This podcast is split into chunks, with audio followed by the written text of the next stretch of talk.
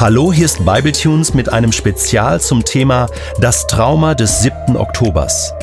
Asaf Seevi und Detlef Kühlein im Gespräch über die aktuelle Lage in Israel.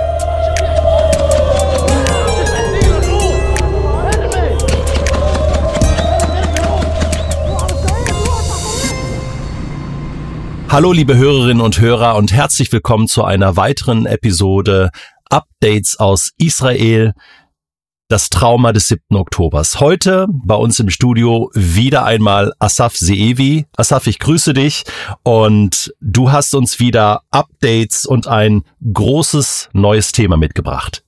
Ja, hallo Detlef. Ähm, lass uns erstmal nach Gaza schauen, nachher in den Libanon und kurz ins Westjordanland. Gaza, ähm, eine Art Kriegsroutine ist verfestigt wenn wir ähm, an die Angaben des Militärs schauen, es sind jetzt rund 10.000 Hamas-Terroristen getötet. Es sind immer wieder Aktionen auf Tagesbasis. Äh, in Rafah, in der südlichsten Stadt im Gazastreifen, äh, geht es nicht weiter. Dort äh, kommen Israel und die USA äh, in eine Sackgasse zusammen. Die USA bremsen ähm, jegliche Operation. Und die Israelis sagen, wir würden es auch erst starten, wenn wir die Bevölkerung von dort in sichere Zonen evakuiert haben. Im jetzigen Standpunkt nicht. Das zieht es in die Länge. Äh, außerdem kommen äh, Befürchtungen, sobald die israelischen Streitkräfte in Rafah drin sind, steigt die Gefährdung der Entführten um ein Vielfaches und das haben sie im Moment nicht unter Kontrolle. Es gab äh, vor rund zehn Tagen eine heroische Befreiungsaktion, erfolgreich. Die Israelis hatten äh, genaue Infos über zwei Entführte, zwei ähm, ältere Herren äh, über 60 und ähm, sie konnten nachdem sie den Zeitpunkt schon einmal verschoben haben, wegen ähm, ungünstigen Bedingungen, konnten sie doch in, ins Haus in Rafah, in einer voll übervölkerten Stadt. Ähm, die äh, Spezialeinheiten konnten ohne Verletzte auf ihrer Seite das Haus bestürmen um die Gefahr zu reduzieren, haben sie die zwei Entführten vom Fenster im oberen Stock abgeseilt und ohne ähm, Verletzungen heimgebracht. Das war natürlich ähm, für Israel ein großer Schub von, vom Erfolg, von eine Portion ähm, Auffrischung. Endlich passiert was Gutes und endlich ähm, glauben wir wieder an die Fähigkeiten ähm, ich stelle mir vor, wie es ausginge, wenn es wieder so wäre wie letztes Mal, äh, als drei Entführte vom Militär erschossen wurden im Chaos. Ähm, das ist ja haarscharf der Unterschied. Und wenn das so ausginge, dann wäre das ein großer Schlag, eine Verzweiflung und das Gefühl hätte wahrscheinlich äh, die ganze Motivation und die ganze Stimmung ähm, ja, nahezu gekippt. Ich beneide die Entscheidungstreffer nicht, die sich für das Risiko aktiv entscheiden müssen. Trotz der ähm, Erfolgsgeschichte ist es allen klar, man wird vielleicht hier zwei, dort einen, dort drei Entführte freilassen können mit solchen Militäraktionen. Aber die große Masse von rund 100 lebenden Entführten, das wird nur in einem Deal möglich sein. Ein Deal läuft im Hintergrund. Im Moment wird es immer wärmer. Die USA geben Vollgas und äh, bringen, brachten ein eigenes Angebot und die Hamas scheint immer weniger Alternativen zu haben. Ganz wichtig ist, Sinwar, der Anführer der Hamas, leidet unter einer Komplikation einer Lungenentzündung, so aus Hamas internen Kreisen. Er ist kontaktlos mit den anderen. Der Druck aus Hamas nahen arabischen Staaten wächst. Es kamen Zitate aus äh, wirklich zuverlässigen Quellen, Vorwürfe gegen die äh, oder der Hamas gegenüber. Ihr habt nichts geschafft außer einer Katastrophe. Ihr redet von einem Sieg. Da ist keine Rede möglich von einem Sieg. Die Hamas antwortet äh, von sich aus, unsere Lage ist ernst. Wir haben Waffenmangel und aktuell keine funktionierende Führung. Das lässt natürlich den Druck wachsen. Eine gute Nachricht gibt's. Am 1. März, ab dem 1. März kommen die evakuierten Israelis in ihre Dörfer zurück rund um den Gazastreifen. Ah. Am 1. Also das ist dann schon nächste Woche. Ja, ganz bald. Äh, Sie können sich frei entscheiden, wer noch weiterhin im Hotel bezahlt bleiben möchte, kann es tun, aber die ähm, Belohnungsgelder für die Rückkehrer, die schrumpfen dann von Tag zu Tag.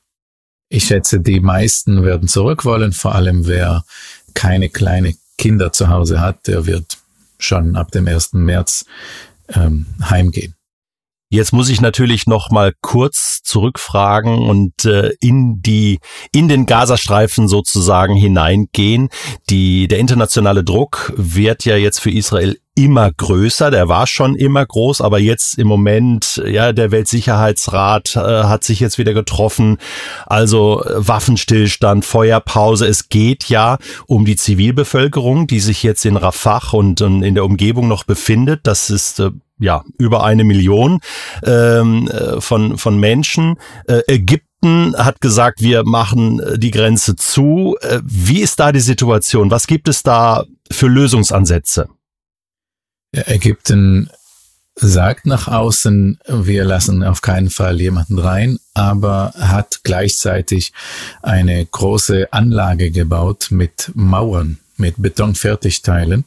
Ah ja. Ähm, mehrere Quadratkilometer groß als Auffanglager, falls ähm, es doch dazu kommt, dass Massen über die Grenze einfach gehen. Wenn auf einmal sehr viele kommen, Zivilisten, und flüchten, werden sie das nicht bremsen können. Und ihr Plan ist, sie dann in einer großen, ähm, hermetisch abgeriegelten äh, Anlage zu behalten.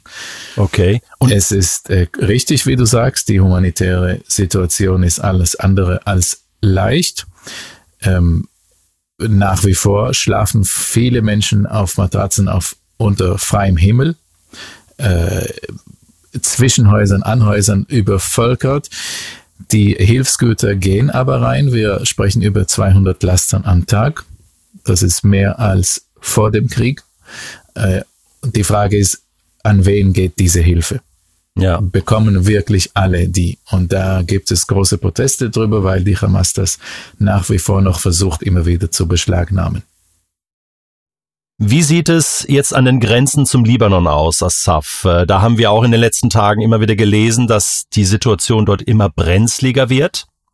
Brenzliger weiß ich nicht. Es gibt keine deutlich höhere Stufe der Flammen, aber äh, die Situation mit dem gegenseitigen Beschuss äh, gemessenem Beschuss bleibt. Äh, vor kurzem hat Israel auch größere Waffenlager der Hisbollah zerbombt, so dass äh, über 40 Stunden das Material noch ausbrannte und äh, die Hisbollah-Führung zusammen mit ihren, ähm, sie nennen das Beratern, Militärberatern aus dem Iran, ähm, sie werden auch in Damaskus oder wurden die Woche in Damaskus äh, mit israelischen Raketen präzise in einer bestimmten Wohnung getötet, äh, attackiert. Das läuft. Aber so wie es im Moment aussieht, kann der ursprüngliche Plan der Hisbollah nicht aufgehen. Sie haben das Momentum verpasst. Man fragt sich ja immer so als Betrachter von außen, genau, warum schlagen die nicht zurück? Oder wann, wann, wenn sie einen Krieg wollten, äh, warum haben sie nicht schon damit begonnen, oder? Sie schlagen schon zurück. Sie messen auch ihre ähm, äh, Angriffe und äh, du kannst inzwischen nicht mehr sagen, wer war zuerst oder wer ist zuerst. Das ist immer ein Schlagabtausch. Es kam auch zu erfolgreichen Angriffen auf israelische Militärkasernen, auf einer Radaranlage. Es wurde in der, den letzten zehn Tagen auch eine äh, Soldatengruppe zufällig, sie standen in einer Bushaltestelle, aber eine Soldatengruppe getroffen und eine Soldatin getötet von einer Rakete. Eine Mutter, eine äh, 46-jährige Mutter und ihr 15-jähriger Sohn wurden äh, in der Stadt Kiryat Shmona äh, unter freiem Himmel von einer Rakete schwer verletzt. Also es ist nicht, dass sie nicht zurückschießen, aber es ist gemessen und sie kontrollieren sich selbst. Wahrscheinlich, weil der Iran, ihr Schutzpatrone, diesen Arm namens Hezbollah, diese Marionette in ihrem Krieg gegen Israel nicht verpulvern möchte.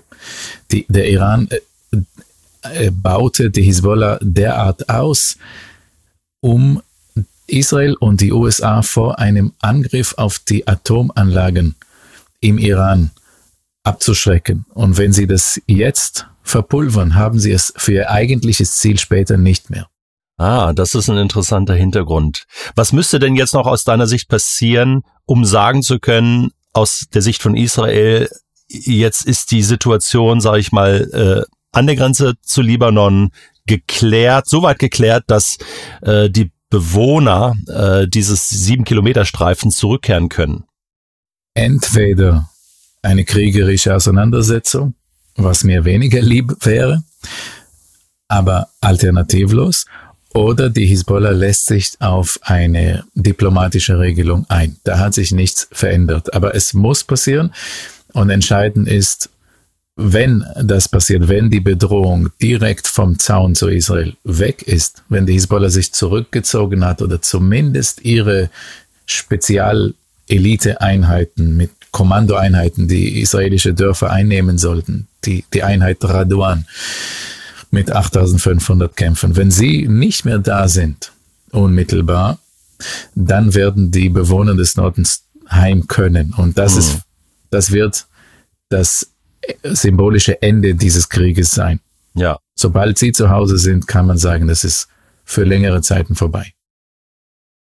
Vielen Dank für dein Update, Asaf. Wir haben in der letzten Episode über ein Zivilthema gesprochen, was noch nicht ganz abgeschlossen war oder was wir heute nochmal aufgreifen wollten, nämlich die Situation der Orthodoxen in Israel, die ursprünglich mal gesagt hatten, sie würden sich äh, sehr gerne beteiligen, oder was heißt sehr gerne, aber sie wollten sich beteiligen äh, an den militärischen Einsätzen äh, im Gazastreifen. Daraus, so hattest du berichtet, äh, ist nicht wirklich was geworden, oder? Also da hast du es ein bisschen weit genommen mit deiner äh, Erwartungslatte. Okay. Äh, es ist nicht, dass sie man kann sie von ihnen nicht als Kollektiv sprechen. Also es gab ja.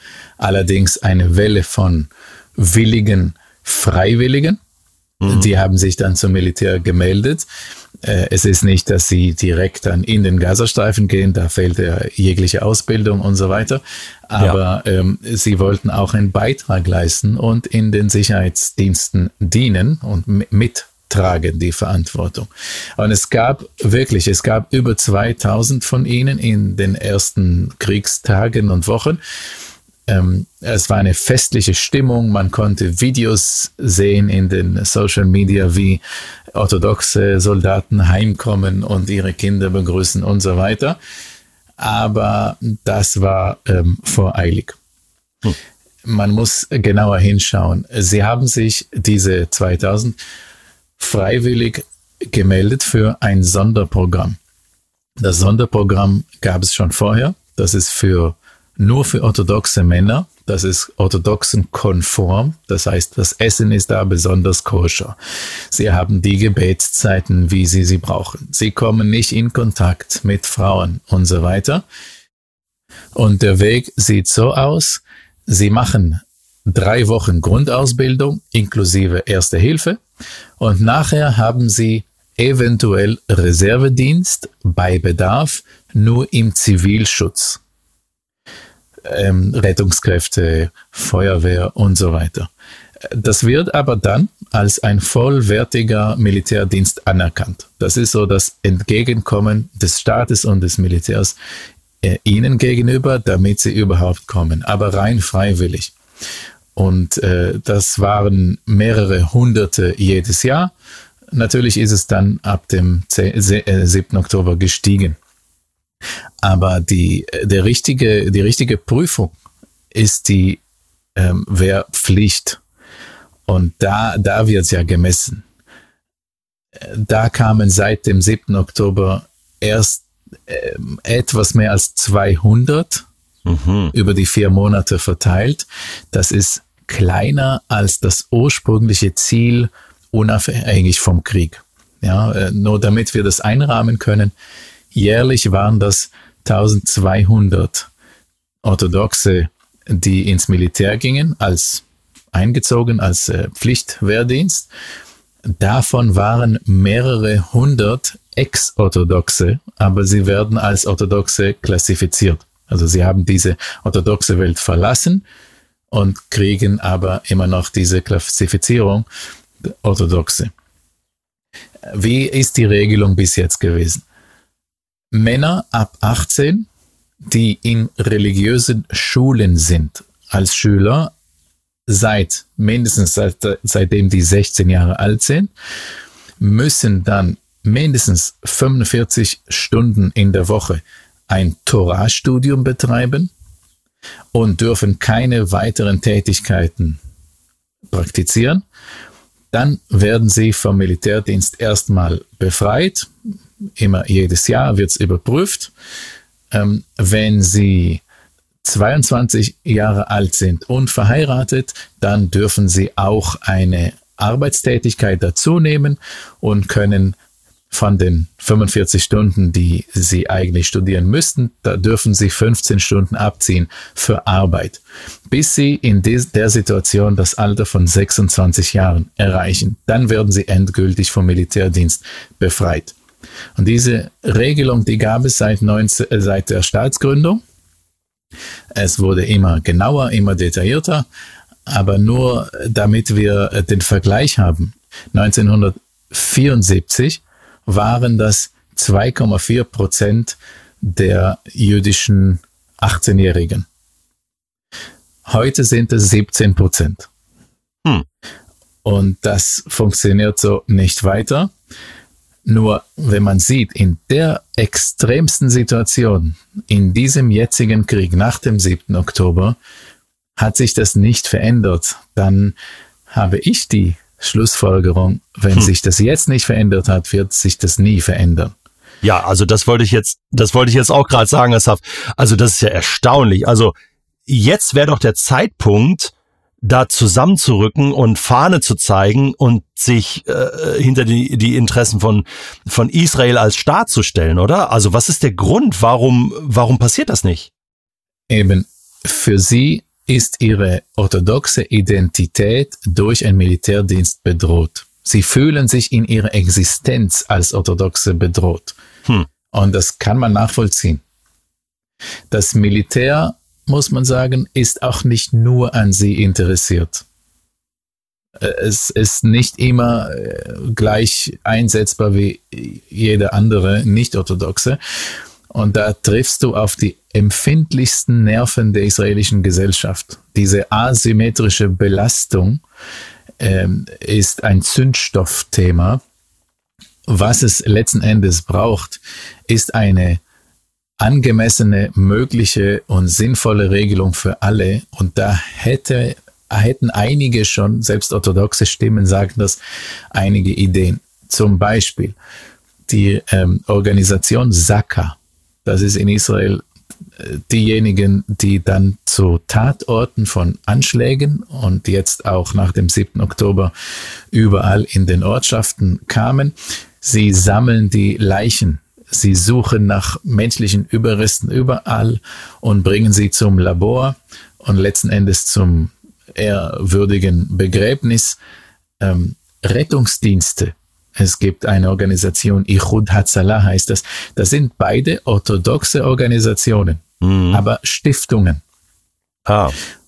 Und wenn man sie verstaatlichen würde oder irgendwie an den Staat koppeln, dass ihr, ihre, ihr Beitrag in solchen Organisationen sein wird. Okay, sie müssen nicht mit den anderen ähm, äh, so intensiv in Kontakt kommen, dass sie nicht mehr orthodox bleiben können, aber etwas Sinnvolles, was auch mit Notsituationen zu tun haben, leisten.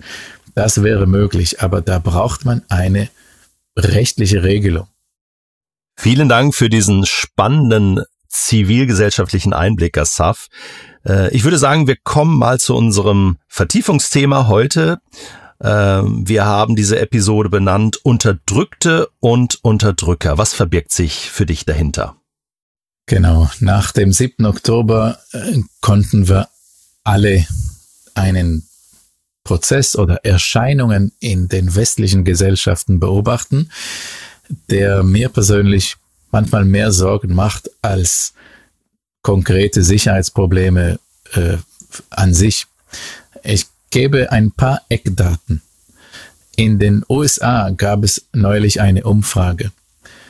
Zwischen 18 und 24 Jahre alt, äh, junge Amerikaner von ihnen sagen 51 Prozent, Israels Ende wäre die Lösung für den Konflikt. Hm. Die äh, Diskussion der Universitätspräsidentinnen, die Vorladung vor den Kongress von drei führenden Universitäten in den USA haben wir alle mitbekommen. Wir haben auch darüber hier gesprochen. Da wurden sie gefragt, ob ein Aufruf zum Völkermord an den Juden, was in, auf ihren Unikampen passiert ist, manchmal zwei Stunden lang ohne Intervenierung, ob das ein Verstoß wäre gegen die, ähm, den Kodex, Verhaltenskodex der Universität. Und die Antworten waren ein Stottern mit einem peinlichen Lächeln, mhm.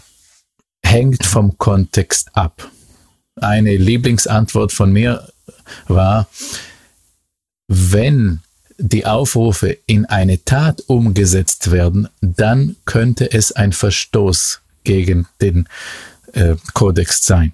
Mhm. Es ist äh, nicht zu fassen. Ja, Sie Verrückt. können das nicht benennen. Noch eine ähm, Angabe, die ich hier bringen will.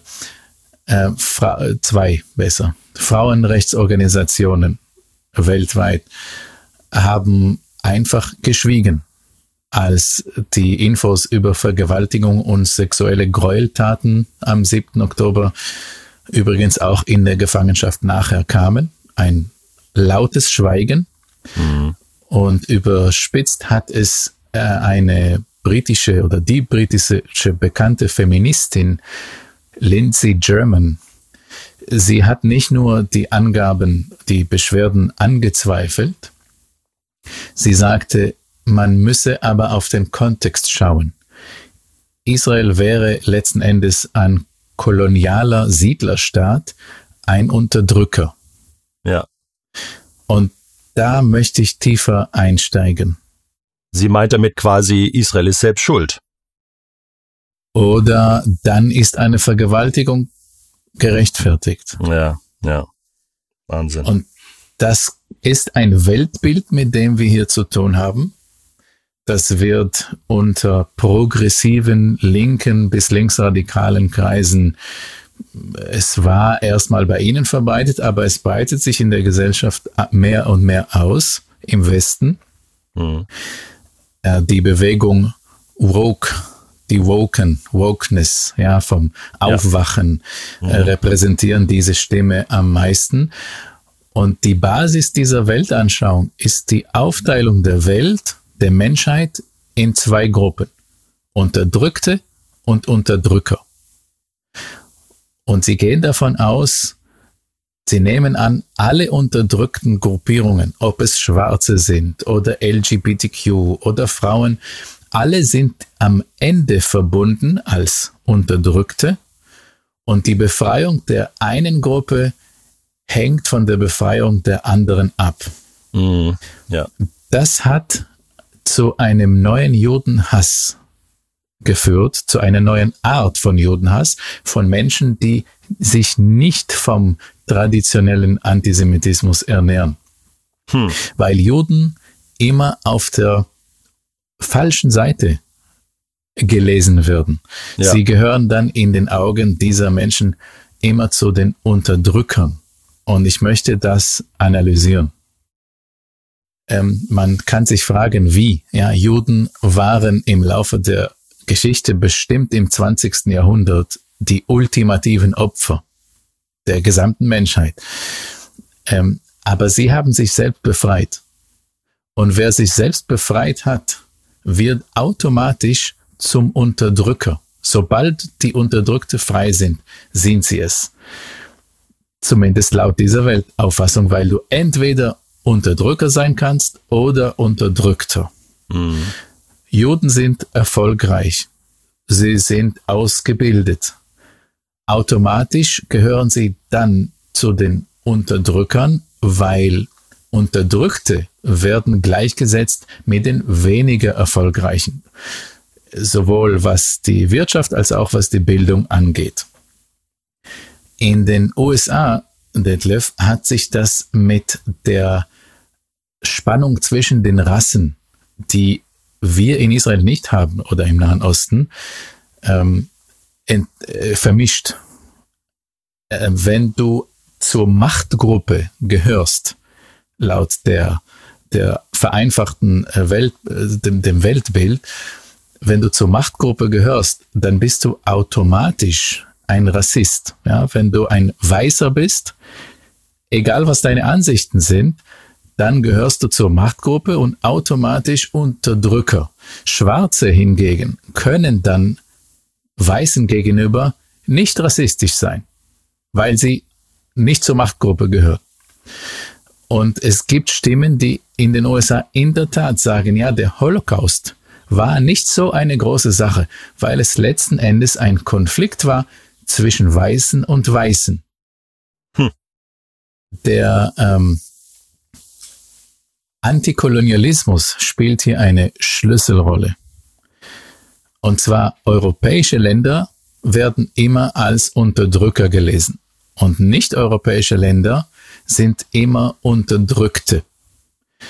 Historische Ungerechtigkeiten durch den Kolonialismus, die es natürlich gab, die müssen laut dieser Anschauung korrigiert werden. Und der gewaltsame Widerstand ist legitim. Juden sind Unterdrücker, weil sie von diesen Antikolonialisten als eine kolonialistische Gruppe gelesen werden.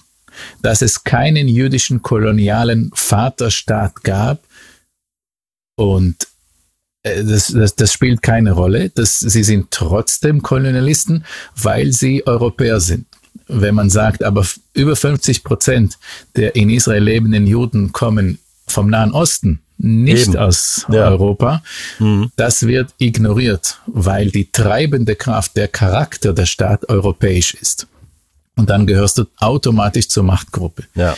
Das Thema Indigen, ja, wer war zuerst da? Das wird äh, gnadenlos ignoriert, dass Juden vor den Arabern da waren geschichtlich. Oder es wird abgetan mit, ja, es ist bedeutungslos, weil es einfach zu lange her ist. Es zählt nur, was in der jüngsten Geschichte gewesen ist. Hm. Araber und Muslime sind ja nicht weiß, äh, sind auch nicht schwarz, aber irgendwo da mehr im nicht-europäischen Kontext. Und sie können keine Kolonialisten dann sein. Es können nur Europäer sein. Nicht-Weiße können nur Opfer sein. Damit wird Mord, Entführung, Vergewaltigung legitim um diejenigen loszuwerden, die die Unterdrückten als Kolonialisten ähm, oder nicht mal die Unterdrückten, die Antikolonialisten als Unterdrücker, als Kolonialisten definieren. Ähm, wenn ein Unterdrückter mordet, dann tut er das in den Augen von Woken. Er tut das, das, was er tun muss, um sich zu befreien.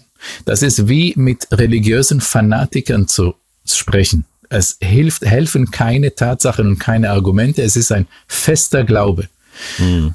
Ähm, dass die USA zum Beispiel mehr Menschen vom äh, von totalitären Regimen befreit haben als jedes andere Land, das hilft nicht. Die USA sind immer noch böse in äh, woken Augen, weil die USA bedeutet Macht und Macht ist Unterdrücker, westlich. Das ist ein westlicher Selbsthass. Die Selbsthassformel bedeutet westlich gleich automatisch schlecht, nicht westlich gleich automatisch gut. Und da wird Israel wieder in, auf die Seite der Unterdrücker platziert. Mhm. Äh, wenn du Progressive fragst, ja, wa was müssen Juden tun, um äh, überhaupt jemandem zu gefallen? Wa was könnte Israel anders machen? Ich frage mich manchmal, wenn es nach dem Holocaust keinen jüdischen Staat gäbe, wenn die Juden keine Stärke erlangen würden, wenn sie nicht zum kapitalistischen System angehören würden und nicht diese Nähe zu USA, ja, vielleicht hätten sie noch Empathie, aber solange sie Opfer sind, sobald sie nicht Opfer sind, dann sind sie als Täter definiert. Und die Wurzeln des Ganzen, ähm, ich bin dem nachgegangen, das hat mich viel beschäftigt, die liegen im Marxismus. Hm. Nur, dass Karl Marx von Klassen spricht, da sind die Unterdrücker die Reichen, Kapitalisten und die Unterdrückten die Arbeiterklasse. Das ist heute nicht mehr populär. Deswegen kann man nicht mehr vom Marxismus sprechen, sondern vom Neomarxismus. Da wird das Prinzip auf neue Gruppen übertragen, aber man muss ja immer die Unterdrückten suchen. Und das sind die Ärmsten nicht erfolgreich. Im Marxismus steckt auch der Revolutionsgedanke. Man muss einen Kampf führen nur dieses Mal geht es nicht um den Kampf der Arbeiterklasse, sondern es ist der Kampf der Unterdrückten. Was noch vom Marxismus übernommen wurde, ist, man muss das Alte zerstören, um Neues zu schaffen. Mhm. Damit hat, haben Opfer immer Recht und Unterdrücker haben nie Recht. Das antikolonialistische Paradigma bedeutet im Falle Israels, Israel ist nie gerecht und Palästinenser tragen keine moralische Schuld und keine Verantwortung. Die Hamas-Führer können in Luxushotels wohnen, sind aber nach wie vor Unterdrückte. Ein Baby im Kibbutz gehört automatisch zu der Unterdrückergruppe und hat dann kein Recht auf Selbstverteidigung oder sogar Empathie. Er gehört zur falschen Klasse. Und damit, dazu gehört ein Stück Leugnen der eigenen Menschlichkeit der, dieser Menschen. Das erklärt, warum Plakate von entführten Kindern abgerissen werden, obwohl es Tatsache ist, dass sie entführt wurden und warum sexuelle Gewalt geleugnet oder verstanden wird. Letzten Endes eine objektiven äh, Moral gibt es nicht. Es ist alles relativ alles äh, steht im Kontext von Unterdrücker und Unterdrückten. Ein Mord ist kein Mord, Vergewaltigung ist keine Vergewaltigung, Terroristen sind keine Terroristen und wir verlieren den Realitätsbezug. Wir verlieren jeglichen Bezug zur Wahrheit. Das stimmt mhm. auch in anderen Bereichen, nicht ganz bestimmt nicht nur für Israel. Und für mich symbolisiert es einen Zusammenbruch der gesamten moralischen Basis. Wir mhm. suchen immer dann mit diesen woken Stimmen, äh, mit dem moralischen Zeigefinger, wer ist jetzt unterdrückt, wen muss man befreien. Und unser Moralkompass ist im Dauerwirbel. Ich finde diese Folie, die du uns gegeben hast, ich nenne das jetzt mal so, diese Analyse, äh, hilft sehr, unsere Welt, in der wir leben und denken und handeln, zu verstehen.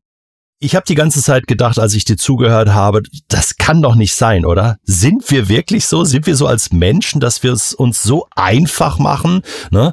Ich sag mal so schwarz-weiß, links, rechts, oben, unten, immer nur äh, so dieses, als ob es keine Grauzonen gibt, als ob es nicht noch viel, viel mehr dazwischen gibt, was man äh, sehen müsste. Und da merke ich, äh, ja, äh, es ist leider so, dass wir zunehmend in einer Welt leben, wo es uns einfach machen oder wo wir geneigt sind, es uns ganz einfach zu machen. Jetzt mal nur als Beispiel in Deutschland äh, die politische Diskussion äh, ja, bist du jetzt links oder bist du rechts? Ja? Äh, jetzt laufen ja im Moment gerade die die äh, vielen äh, Demonstrationen gegen rechts und und man wird so einsortiert. Man muss aufpassen, was man sagt, weil dann landet man gleich in den rechten Topf oder in den linken Topf und äh, und man denkt so, nein, die Welt ist doch anders. Äh, die Politik ist auch anders. Es gibt da viele, äh, viele Zwischenbereiche und, und ein weites Spektrum. Und ich glaube, ja, du hast recht, das mit dem, was du äh, beschreibst und vor allen Dingen mit dem, was wir ja auch sehen, wie gedacht wird, wie gehandelt wird, wie äh, politisiert wird. Ähm, hast du recht, es ist tatsächlich so, dass, dass Menschen aufgrund des Drucks, der auch da ist, und äh, seit dem 7. Oktober haben wir einen enormen Druck im Nahen Osten und einen Druck auch auf unserer Seite, sich wie zu entscheiden, okay, bin ich jetzt Ne? Allein so dieses, bin ich jetzt pro Israel oder bin ich dagegen? Bin ich jetzt pro palästinensisch äh, oder nicht? Ja, aber auch das trifft es doch nicht. Es ist, es gibt doch vieles zu bedenken und äh, verschiedene Perspektiven, multiperspektivisch äh, zu denken. Das ist hier ähm, die die Maxime. Und ähm, ja, vielleicht von dir noch einen abschließenden Satz, Asaf. Was was empfiehlst du uns? Äh, ähm, äh, ich, ich denke mal so so so in diese Richtung, äh, du hast dich sehr damit auseinandergesetzt. Äh, du hast gesagt, du hast recherchiert, du liest viel, äh, was passiert in, Amerika. Du hast äh, Leute zitiert. Ähm, machen wir es uns zu einfach, dass wir, dass wir uns zu schnell entscheiden für eine Seite und, und nicht genügend der Sache auf den Grund gehen, nicht genügend recherchieren? Man kann immer mehr recherchieren. Allerdings gehen wir alle unter in äh, dieser Tsunami von Informationen, was immer größer wird durch alle Kanäle. Und das wäre nicht mein Ratschlag. Ich verstehe die Suche nach Unterdrückten und Unterdrückern.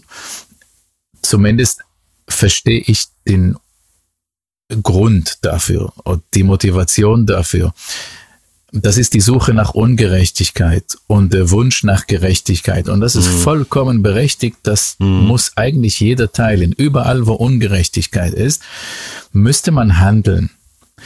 Allerdings funktioniert es nicht nach der Aufteilung von diesen zwei einfachen Klassen. Ich würde jedem, der für Gerechtigkeit kämpfen möchte oder zumindest protestieren möchte, sich einsetzen will, für Gerechtigkeit, suche die Ungerechtigkeit überall und versuche sie nicht vereinfacht nach einem Zweiersystem aufzuteilen. Mm, ja. Vielen Dank, Asaf. Wirklich ein sehr spannendes Thema, was glaube ich, in dieser Episode nicht abschließend behandelt werden kann, aber dazu einlädt, über seine eigene Denk- und Sichtweise nochmal nachzudenken. Asaf, du hast uns auch heute wieder ein Einzelschicksal mitgebracht. 7. Oktober, halb sieben am Morgen.